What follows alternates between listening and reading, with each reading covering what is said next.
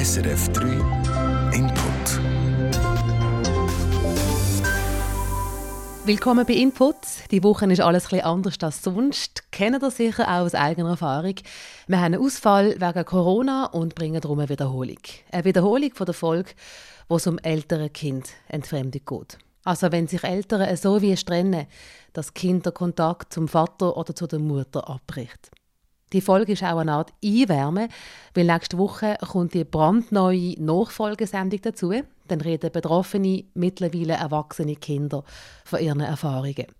Das ist Input. Ich bin Rina Telli und da kommt Volk, ältere Kind, Entfremdung, wenn der Bub nichts mehr von Mami wissen will. Input. Alles hat im Januar seinen Lauf genommen. Eine Mutter hat mir in einem Mail erzählt, wie sich ein elf Jahre alter Bub von ihr abwendet. Und zwar so richtig. Er will sie nicht mehr sehen, nicht mit ihr wohnen, nicht mit ihr reden, nicht mit ihr sein. Gar nichts mehr. Was sie schreibt, fährt man ein. Ehrlich gesagt, Rina, wenn mir jemand vor zwei Jahren erzählt hätte, dass es seinem Vater einmal gelingen würde, meinen Sohn gegen mich aufzubringen, ich hätte ihn für verrückt erklärt. Wie kann das passieren, dass das Kind nichts mehr von seiner Mutter will wissen? Die Mutter und ich wir bleiben in Kontakt per Mail. Um sie anonymisieren, lasse ich ihren Namen weg. Ein Anfangsbuchstabe lenkt. B. Die E-Mails liest eine Schauspielerin vor. 26. April. Liebe B. Wie sieht im Moment der Kontakt zu deinem Sohn aus? Wo lebt er? Momentan haben wir überhaupt keinen Kontakt miteinander. Obschon mein Sohn nur knapp 30 Kilometer von mir entfernt bei seinem Vater und dessen neuer Frau lebt. Wie oft darfst du ihn sehen? Wann habt ihr euch zuletzt getroffen? Ich habe mein Kind zum letzten Mal im letzten Herbst gesehen. Ältere Kindentfremdung. Das Thema ist so komplex, dass ich Hilfe von Fachleuten brauche, zum Verstehen und einordnen. Ich habe zwei gefunden, die auf diesem Gebiet Koryphäe sind. Die Psychologin, Psychotherapeutin und Gutachterin Lieselot Staub. Es ist ein Schicksal von einem Kind, ja. Es ist ein Schicksal und es tut dem unendlich leid und es erschüttert und macht hilflos und ratlos. Und eben, man muss letztlich muss man es aushalten, einfach aushalten. Und der ehemalige Familienrichter Bruno Rölli. Heute ist er für die Kesha tätig. Die Kesha berät Leute, die Fragen zu Beistandschaften, Gerichtsverfahren oder zur Kesp haben. Ich habe es mehr als genug erlebt, ja. Wobei der Regelfall ist eher, dass Väter in dieser Situation waren. Ich würde jetzt sagen, eher 90 Prozent der Väter haben das Problem gehabt, dass sie die Kinder nicht mehr gesehen haben, nicht mehr bekommen haben. Aber es hat auch Einzelfälle gegeben, wo die Mutter von dem betroffen war oder immer noch ist. Und das ist auch also für mich als Richter enorm her. Gewesen, oder? Es ist auch äh, so eine Ohnmacht. Ich bin Rina Telli und ich habe noch nie so lange überlegt, ob ich eine Geschichte wirklich machen soll. Einerseits finde ich das Thema extrem wichtig. Die Geschichte von dieser Mutter steht für viele andere. Andererseits will ich mit dem Input keinen Schaden anrichten, schon gar nicht beim Bub, der in einem Alter ist, wo er schon ganz viel versteht. Also tue ich anonymisieren. Namen, Ortschaften, Alter, alles. Darum habe ich die Mutter nicht eins zu eins interviewt, sondern habe mich für den E-Mail-Verkehr entschieden, wo dann die Schauspielerin eingelesen hat. Mir geht in diesem Input nicht um den Konflikt zwischen der Mutter und dem Vater. Es geht auch nicht um die individuelle Geschichte von dieser Mutter, von dieser Familie. Darum habe ich Passagen in den Mails weggelassen, wo es um den Vater und sein Umfeld geht. In dem Input hören wir, was eine ältere Kindentfremdung mit den Gefühlen und den Gedanken der Mutter macht.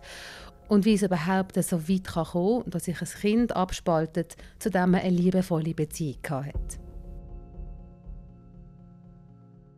Um uns ein Bild machen von dieser Situation, hören wir noch ein bisschen in den E-Mail-Verlauf hinein. Am 26. April hat sie mir Folgendes geschrieben. Ich habe mein Kind zum letzten Mal im letzten Herbst gesehen. Dieses Zusammentreffen war jedoch ein unglücklicher Zufall.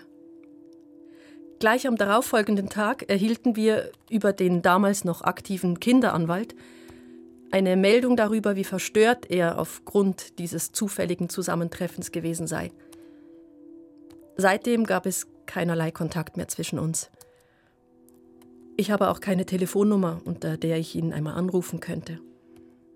Er wünscht angeblich keinen Kontakt zu uns. Und mit uns meine ich das gesamte Umfeld mütterlicherseits. die Großeltern und sogar seine kleinen Cousins mit eingeschlossen. Liebe Grüße, B. 1. Mai. Hat dir dein Sohn direkt gesagt, dass er dich nicht mehr sehen will, oder kriegst du das über andere mit? Er hat mir das nie direkt gesagt. Das sind die sogenannten Fachpersonen, welche diese Meinung in ihren Berichten kolportieren. Ohne das Zustandekommen dieses Willens allerdings auch nur im geringsten zu hinterfragen. Zum Verstehen, was ältere Kind Entfremdung genau bedeutet, müssen wir den Blick aufmachen. Weg von dem konkreten Fall hin zum Allgemeinen. Weil der Fall, den wir anschauen, der ist speziell. Der frühere Familienrichter Bruno Rölli hat gesagt, in den allermeisten Fällen sind es Väter und nicht Mütter, die keinen Kontakt mehr zu ihrem Kind haben können. Mir hat Wunder genommen, wie viele so Fälle es gibt in der Schweiz und habe bei der Konferenz für Kinders- und Erwachsenenschutz nachgefragt. Dort haben sie mir die aktuellsten Zahlen aus dem 2019 geliefert. Bei mehr als 40 Prozent von allen Kinderschutzmaßnahmen hat es Unterstützung gebraucht, um das Besuchsrecht umzusetzen weil zum Beispiel ein älterer Teil den Kontakt zum anderen älteren Teil verhindert oder erschwert oder die Eltern so zerstritten sind, dass sie nicht mehr miteinander reden. Mehr als 40 Prozent. Das ist ein großer Anteil der Cash-Fälle. Konkret waren 18.350 Kinder betroffen im 2019. In diesen Fällen sind eine Beiständin beauftragt worden, die bei den Besuchen unterstützt und vermittelt hat. Und wichtig ist, dass das nicht zwingend alles Fälle von älteren Kindentfremdung sein müssen. Es sind Fälle, wo der Kontakt nicht oder nicht regelmäßig gepflegt werden kann. In den letzten Jahren haben die Massnahmen zugenommen. Es gibt zwei Arten von Entfremdung, die reaktive und die induzierte Entfremdung. Reaktiv bedeutet, dass sich ein Kind wegen realen Erfahrungen, die es gemacht hat, sich von einem älteren Teil entfremdet. Zum Beispiel wegen sexuellem Missbrauch oder häuslicher Gewalt.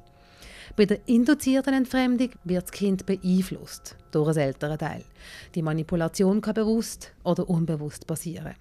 In der Praxis vermischen sich die beiden Formen, sagt Psychologin und Gutachterin Lieselot Staub. Ich sage immer, wir alle haben mit unseren Eltern nicht nur gute Erfahrungen gemacht. Wenn es aber zu einer Trennung kommt und dann der andere Elternteil, der das Kind für sich gewinnen die Sachen, die passiert sind, aufkochen. Also, weisst noch denn, der Papi, wo er die hat und so, und das immer so gebetsmühlenartig aufkocht, dann gibt es so eine Mischform von Negativerfahrungen, die das Kind erlebt hat und induzierter Fremdung. Und das ist die häufigste Form. Man kann nicht, es gibt selten so die absoluten Reinformen. Im Fall von dieser Mutter, die uns in diesem Podcast ihre Geschichte erzählt, hat ihr das so nie direkt gesagt, dass er mit ihr nichts mehr will zu tun hat. Lieselot Staub kennt aber x Fälle, wo Kinder das sehr wohl zum Ausdruck bringen. Es kann so tönen, ja, der Papi hat der Mami nie geholfen, also so zum Beispiel, er hat uns, also manchmal ist es so, was ganz typisch ist, er hat nie Zeit für uns, er hat immer nur geschafft. Oder zum Beispiel, sagen, er hat uns nie genug Geld gegeben, er hat ähm, nie geholfen kochen, also so zum Beispiel, also so solche Sachen, ihr merkt, oh, das interessiert eigentlich das Kind nicht, ob der Papi hilft kochen, ob der Papi die Wäsche macht oder nicht. Und zum Teil eben schon äh, so kleine Kinder, also so vierjährige Kinder, wo, wo sagen, aber das ist dann meine Meinung und das ist dann mir, ich will das so, das ist dann nicht das Mami, das Mami mir das sagt, das ist meine Meinung und so. Also in einem Alter zum Teil, wo man wo das Kind vielleicht gerade mal so knapp meinungs- und willensfähig geworden ist und das auch zum Ausdruck bringen kann, die das auch schon klar deponieren. Ja. Ich denke, es passiert in allen möglichen Alterskategorien.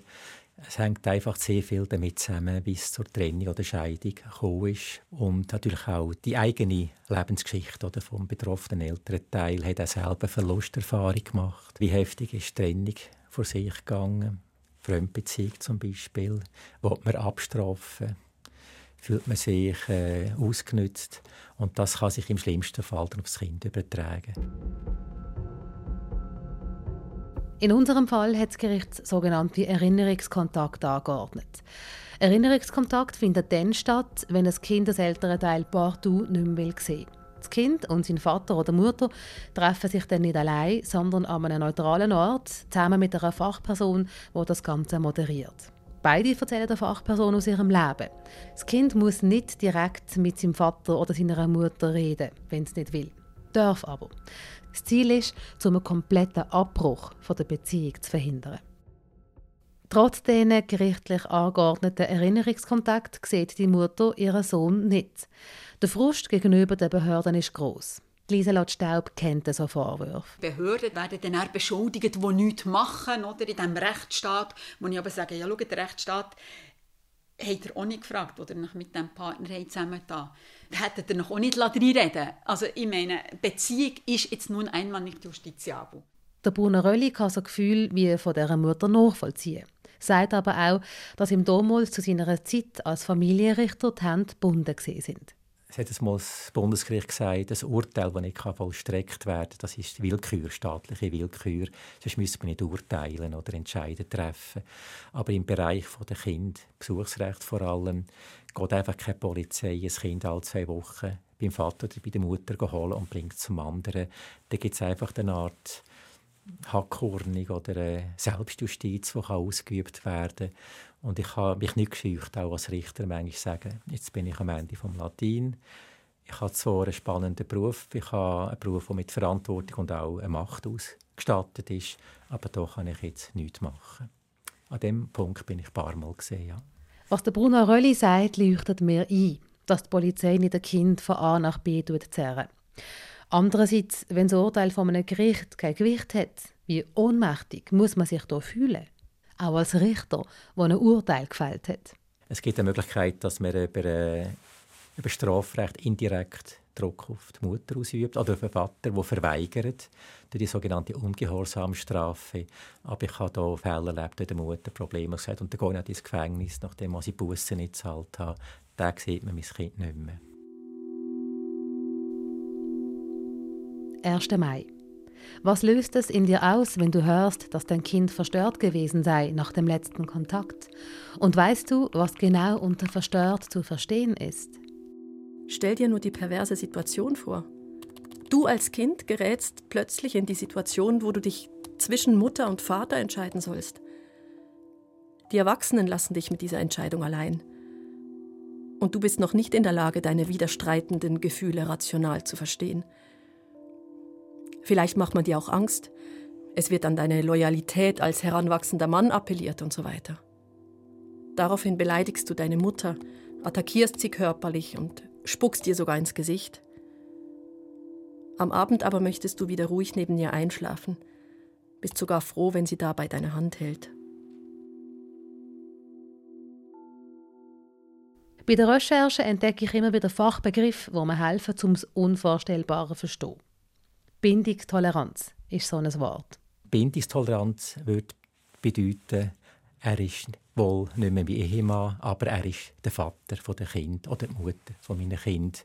Und ich bin bereit, als Elternteil die Bindung zuzulassen, dass das Kind zu beiden Elternteilen Bindung kann und ein Elternteil, der jetzt die Bindungstoleranz nicht hat, der sogar aktiv dagegen kämpft, dass das Kind Kontakt zum anderen Elternteil hat, dort passiert Entfremdung. Eltern, die keine Bindungstoleranz haben, tragen ihren Konflikt auf die Kosten der Kinder aus. Die Eltern die verlieren das Kind aus dem Fokus. Oder? Es wird wohl argumentiert, dass ich habe vielfach von Gerichten gehört, also im Kindeswohl ist, wenn das Kind bei mir ist und der andere sagt, nein, im Kindeswohl ist es, wenn es bei mir ist und beim anderen ist es schlecht aufgehoben. Beim anderen kommt sie schlechte Gesellschaft, bis mit Alkohol, Drogen, weiss nicht was. Und das Kind ist dann quasi Spielball von der Rechthaberei. Ein entfremdetes Kind leidet. Die Mutter, die in diesem Podcast von ihren Erfahrungen erzählt, hat den Kontakt zu ihrem Sohn zuerst schleichend und dann abrupt verloren. Noch immer aber telefonierst du ab und zu mit der Mama? Die macht sich Sorgen darüber, dass du nach der Schule, wenn es schon fast dunkel ist, allein durch den Bahnhof läufst. Das will sie dir aber nicht sagen, weil sie dich nicht verunsichern will. Stattdessen erinnert ihr euch gemeinsam an Geschichten von früher, an einen Vorfall, wo du und die Mama einander verloren haben. Du wusstest dir aber zu helfen und sprachst einfach einen patrouillierenden Polizisten an. So hast du die Mama wiedergefunden. Noch mehr Geschichten fallen uns ein. Schließlich lachen wir herzlich miteinander, wohl etwas zu herzlich, Denn ab diesem Telefonat kann deine Mama dich telefonisch nicht mehr erreichen. Das Entscheidende ist schon, der ältere Teil, wo das Kind mehr Kontakt hat, also der, der die Hauptbetreuung hat, ist der Gatekeeper natürlich. Ist der Gatekeeper und das ist natürlich das, was viele Eltern hier sagen, ja Gottfried, stutz nochmal, jetzt bin ich wieder verantwortlich, dass das Kind zu diesem Vater eine Beziehung hat und so. Und sagen, nein, Beziehung, seid ihr nicht verantwortlich. Ihr seid verantwortlich, dass das Kind Kontakt hat zu diesem älteren Teil. Und das ist klar. Wenn die Mutter natürlich sagt, ja, ich mache nichts, ich überlasse es dem Kind, es ist nicht mein Business und so, rechtlich gesehen ist es ihr Business, ganz klar. Auch wenn sie negative Gefühle haben, sogar sehr negative Erfahrungen gemacht haben, tönt nicht vor dem Kind negativ übereinander reden. Der Vater ist einfach der einzige Vater von dem Kind, die Mutter ist die einzige Mutter von dem Kind und lassen sie das Kind um Himmels Willen beide älteren Teile gerne haben. Liebe B, was macht es mit dir als Mutter, dass dein Kind keinen Kontakt mehr möchte? Während wir Erwachsenen bereits Coping-Strategien für herausfordernde Situationen entwickeln konnten und mich dieser Zustand trotzdem immer wieder an die Grenzen des Erträglichen führt, wird er mit dieser Bürde, die ihm da auferlegt worden ist, noch lange Jahre kämpfen müssen. Von einem Tag zum anderen die Hälfte seiner Herkunft verleugnen zu müssen. Die Mama, die Großeltern, die Tante und den Onkel, ja sogar die kleinen Cousins ablehnen zu müssen. Gewisse Wahrnehmungen in sich abtöten zu müssen, weil sie nicht mehr sein dürfen. Und für all das von den Erwachsenen mit ihrem Hinweis auf den Kindeswillen dann auch noch die Verantwortung aufgedrückt zu bekommen – mit einem solchen Rucksack muss er nun erwachsen werden und seine Identität finden. Der Bruno Rölli hat es erklärt. Ein Kind will sich in den meisten Fällen nicht zwischen Mami und Papi entscheiden. Und gleich kann es bei Trennungen zwischen den Fronten kommen. Das kann böse Folgen haben. Zum Verstehen, was dann in einem Kind genau abgeht, hilft noch einmal ein Fremdwort. Loyalitätskonflikt. Ein Kind hat Mami und Papi gern. Zusammen sind sie eine Familie. Bei einer Trennung gibt es die Einheit von Mami und Papi aber nicht mehr. Auch wenn die Frage gar nicht explizit gestellt wird, kann sich ein Kind fragen, zu wem habe ich jetzt? Das kann ein Kind in einen Loyalitätskonflikt stürzen. Das Kind wird sich, mit, wenn der Loyalitätskonflikt nicht mehr aushalten, dann muss sich ja irgendwie positionieren. Es, es kann es nicht mehr aushalten. Es gibt Kinder, die halten das relativ gut aus. Sie haben Belastungen, sie leiden darunter, aber sie halten es aus. Sie halten es aus. Aber wenn das Kind nicht mehr aushält, die Belastung, tendiert es halt dazu, eine Koalition ähm, eingehen mit dem älteren Teil, wo es sich abhängiger fühlt. Zum Beispiel, der Papi wegzieht und das Kind will aber da bleiben, bei Mami, wo da hat sie Spielplatz oder hat seine Kollegen in der Nachbarschaft, dann kann das eben entscheidend sein. Oder es kann sich dann halt auch trotz dieser Bindung mit beiden älteren Teilen, mit einem älteren Teil eine Koalition eingehen, die sich näher fühlt. Das kann gleichgeschlechtlich sein. Oder was auch noch entscheidend ist, es kann sein, dass gerade Mädchen, also Mädchen, so soziale Mädchen, ähm, feinfühlige Mädchen sich mit dem älteren Teil verbünden, in dieser Situation jetzt, wo das Kind also als bedürftiger, als schwächer wahrnimmt. Also wo das Kind hat das Gefühl, ich muss dem Papi oder der Mami helfen. Oder natürlich halt auch in dieser Situation kann es passieren, dass das Kind mit dem älteren Teil verbündet, wo vom Kind bewusst oder unbewusst mehr Loyalität fordert oder sogar ganz gezielter auf eine Entfremdung hinarbeitet in diesem Loyalitätskonflikt opfert es den älteren Teil, wo es vielleicht jetzt so ein bisschen weniger abhängig ist und weniger stark verbunden fühlt. Wenn es den opfert und der andere ältere Teil die Opferung dann noch unterstützt und das noch befürwortet und so, dann kann es eben wirklich zu einer gänzlichen Entfremdung kommen. Er tut mir in all dem einfach nur unendlich leid. Ich könnte jedes Mal weinen, wenn ich mir ausmale, wie unsagbar einsam sich mein Sohn in ruhigen Augenblicken zum Beispiel vor dem Einschlafen fühlen muss. Er trägt ganz bestimmt keine Schuld an dem, was hier passiert ist. Liebe Grüße, B. Es gibt noch ein Fachwort, das hilft zum Verstehen, was in einem Kind abgeht, wo sich vor einem älteren Teil abspaltet. Ambivalenzfähigkeit. Oder genauer gesagt, die fehlende Ambivalenzfähigkeit. Der Mensch, der nicht ambivalenzfähig ist, und beziehungsweise das sind ganz kleine Kinder, kleine Kinder zum Teil, die das nicht sind, die nicht können sich vorstellen dass ein Papi ganz lieb ist, aber manchmal halt auch böse ist und dass er halt gleich ähm, okay ist. Also dass dort wirklich so die Ambivalenzfähigkeit noch nicht ausprägt ist. Und dann gibt es aber auch bei älteren Kindern, also auch wenn wir unter Stress sind, wenn wir belastet sind. Und das Problematische ist, bei diesen Leuten, die müssen das so ständig regulieren. Also heute kannst du mein Freund sein, morgen bist du mein Feind und das wechselt ständig. Und ein ambivalenzfähiger Mensch, der kann das beides integrieren und sagen, ja, er hat hier schwierige Seiten, aber grundsätzlich äh, ist er ein Mensch und haben wir es gut zusammen und das andere, das können wir aushalten mit vier, fünfjährig fängt die Entwicklung schon an. Also so, das ist so eine graduelle Entwicklung. Also so ähm, vier, drei, vierjährig, da passiert ganz, ganz viel im Leben des Kindes. Also auch kognitiv passiert da ganz viel, der kognitiven Entwicklung. Und das ist eine graduelle Angelegenheit. Eine sehr, äh, kann man nicht sagen, jetzt ist es und so, aber es ist eine sehr eine graduelle Angelegenheit und kann auch sehr schnell einbrechen eben unter Belastung. Bindungstoleranz, Loyalitätskonflikt, Ambivalenzfähigkeit. Man muss sich einmal vorstellen, was für Spannungen die betroffenen Kinder ausgesetzt sind. Spannungen und Stress, wo ja schon Erwachsene überfordern. Der ehemalige Richter Bruno Rölli hat einige Kinder erlebt, die das nicht mehr ausgehalten haben. Es kann der Punkt einfach dann kommen, wo das Kind das nicht mehr aushaltet, in beiden Wellen die Liebe können zeigen, Wellen gerecht sein, dass es dann quasi wie einen Schnitt macht und sich auf eine Seite schlägt. Man sagt dem Loyalitätskonflikt, das hält es nicht mehr aus. Die Loyalität können probieren zu leben und tut den anderen Teil wie abspalten. Da gibt es dann nicht mehr. Da gibt es noch einen und dann hat es eine Art in Ruhe und ist äh, in der Lage, einigermaßen zu funktionieren. Und so Kinder können durchaus gut Sozialverhalten haben, gut in der Schule sein, Leistungen bringen, auch im Sport. Aber sie haben einen Teil abgespalten auf ihrem Leben um Ruhe zu kommen, um in dem Zwiespalt wegzugehen oder dem auszuweichen. 20. Mai. Was denkst du, wie wird das Ganze ausgehen? Wenn hier nicht von Amtes wegen eine Lösungssuche unter uns Erwachsenen angeordnet wird, dann passiert in den kommenden Jahren gar nichts.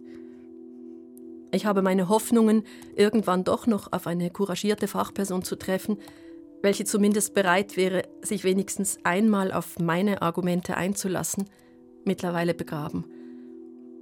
Das wäre aufwendig und solange mein Sohn keine Probleme macht, ziehen alle die momentane Friedhofsruhe vor.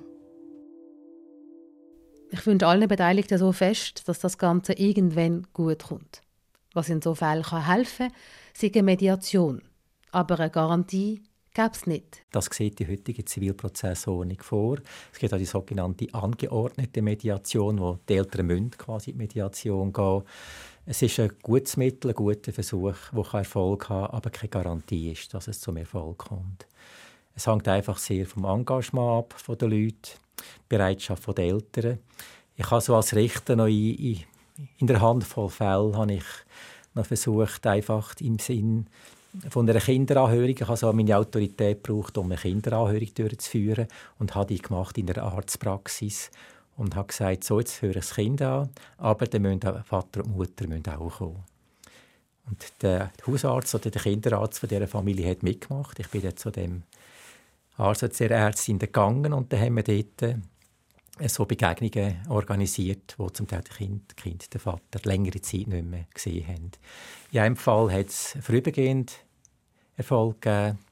Dort hat der Vater einfach zu viel Wellen quasi mit dem Finger gegeben und hat den ganzen Arm hineingenommen. Im anderen Fall haben die Buben grausam ausgerufen, auch vor dem Hausarzt. Und das war nichts zu machen für den Vater. Ja. Im anderen Fall habe ich äh, im Lugano, da ist eine Mutter sogar extra ins Tessin gezügelt, um wegzukommen von der Cash vom Vater. Oder?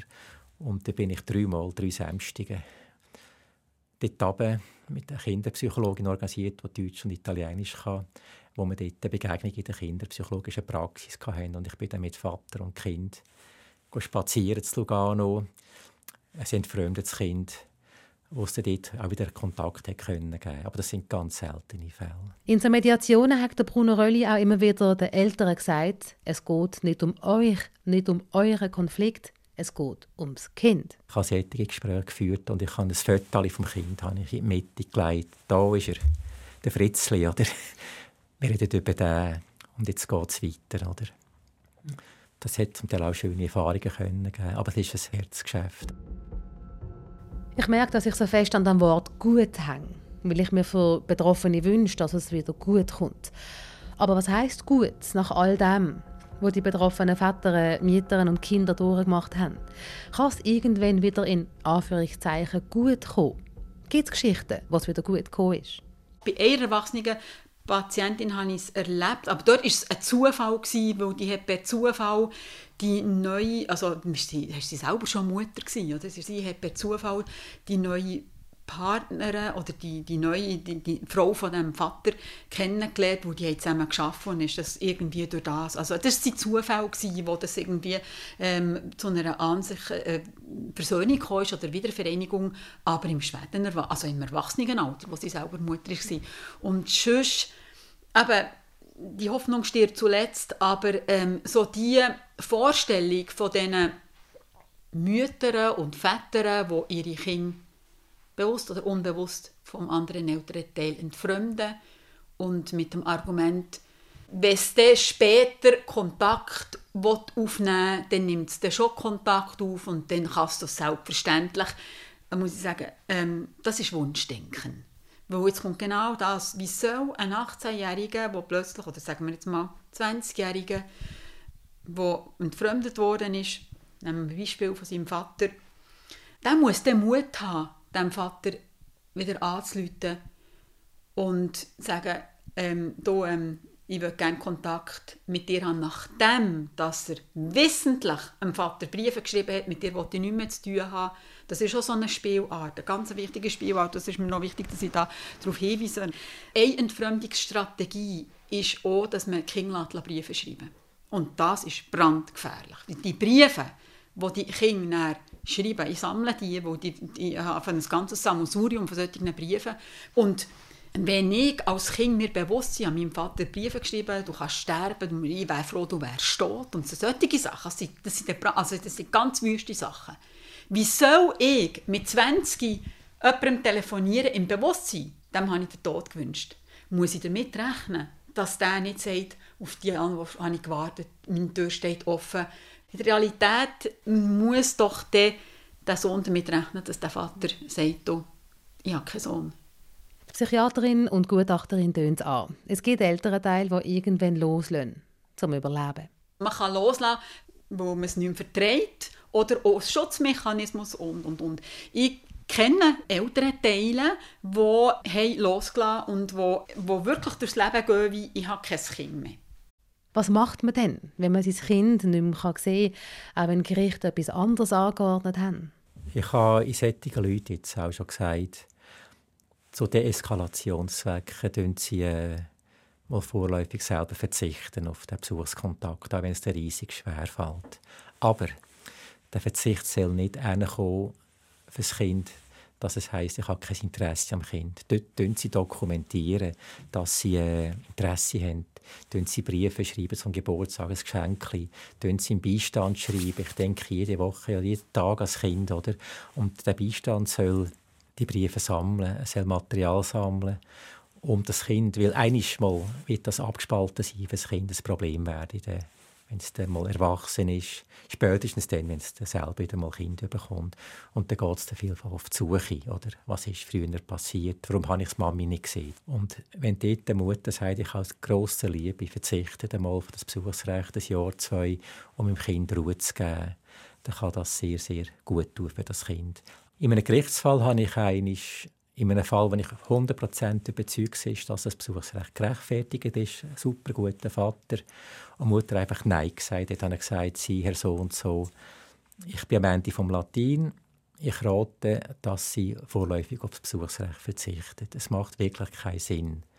Und ich schreibe ins Urteil hinein, dass es nicht wegen ihnen der Fall ist. Sie haben alle Qualitäten als Vater, sondern das Problem auf der Mutterseite ist, dass sie das Kind einfach nicht rausgeht, obwohl das ganze Beweisergebnis für das Besuchsrecht spricht.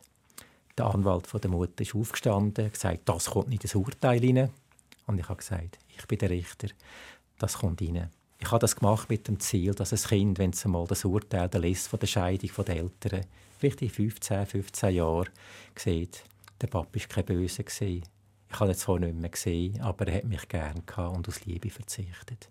Die verlorene Zeit kann niemand den betroffenen Elternteil und den Kindern zurückgeben. Das ist dann halt wirklich eine, eine schicksalshafte Situation. Und wo wir Eltern sagen, wisst ihr, es wäre einfacher, die, die Trennung wäre aufgrund von einem Todesfall, da kann man trauern, da kann man Abschied nehmen, aber so bleibt es, ist es, kann man nie Abschied nehmen. 13. Mai. Ich frage mich, wie du mit dieser Situation lebst. Wie hältst du das aus? Das ist tatsächlich eine gute Frage, womit wir schon eine ganze Sendung füllen könnten. Kurz zusammengefasst überlebe ich dies nur, wenn ich meine Gefühle ein Stück weit abspalte. Das ist extrem ungesund. Doch der Verlust des einzigen Kindes unter derartigen Umständen löst solch existenzielle Gefühlstsunamis von Trauer, Ohnmacht und Wut aus, dass man, lässt man das wirklich zu, enorm destruktive Fantasien entwickelt. Meist richten sie sich gegen mich selbst. Wenn mich die Wut überkommt, dann hilft nur Laufen, Laufen und nochmals Laufen, bis ich todmüde bin und die Wut verraucht ist. So Geschichten kommen selten gut. Meine Erfahrung ist, es passiert, aber das ist Zufall und Wunder. Drum, was machen, dass es nicht so weit kommt? Lohnt sich das verhindern? Früh genug reagieren, sagt Lieselot Staub. Das ist so wie etwas, wo, wo, wo sich staut, staut und am Schluss braucht es so ein Tröpfchen und dann ist der Ofen aus ich muss einfach relativ früh reagieren, wenn man äh, als Elternteil merkt, oh, okay, da, da wird eben das Kind vorenthalten, oder?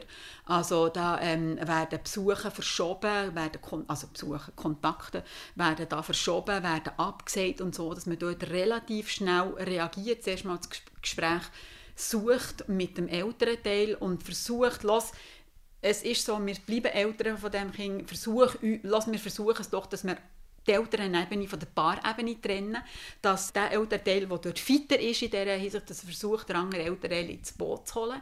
Wenn das nicht äh, gelingt, dann ähm, muss man sich Unterstützung holen. Also es gibt Beratungen, der Staat, also ich meine, die Behörde kann auch Eltern verpflichten zu einer solchen Beratung oder zu einer Pflichtmediation, wo diesen Eltern das sind zum Teil auch in Einzelgesprächen. Es ist nicht so, dass die Eltern immer zusammenkommen. Oder? Aber in so einem psychoedukativen Prozess den Eltern äh, kann klar gemacht werden, was da passiert, was es für Folgen hat für das Kind und so. Also das, das ist eine Möglichkeit. Oder? Diese Sachen, das ist notwendig, dass es sehr, sehr, sehr früh passiert. Und nicht dann, wenn das Kind die Ablehnung der Elternteil als Persona non grata, als Unperson sozusagen internalisiert hat und alles, was mit dem in Verbindung kommt, abspalten. Ich habe so viel erfahren und gelernt. Und normalerweise machen wir an dieser Stelle, wenn es richtig Ende geht im Input, ziehen wir ein Fazit. Und gleich bleibe ich rotlos zurück und habe keine Worte. Was will man auch sagen? Vor allem, wenn ich an die betroffenen Kinder denke, zieht sich alles zusammen. Weil die können am allerwenigsten dafür. Also meine beste Lehrmeister in meinem Beruf sind Kinder. Weil gerade in den Gutachtensituationen ich mich sehr intensiv mit den Kindern beschäftigen. Und da erzählen die Kinder viel. Und das macht schon sehr, sehr hilflos und auch erschütternd. Also es erschüttert. Es hat einzelne Fälle gegeben, da bin ich wirklich. Ich habe nach einer Kinderanhörung, ich erinnere mich, mit Tränen nachher zum Bahnhof gelaufen, anderen Fällen. Jetzt mir einfach die lange Abend bis in die Nacht beschäftigt.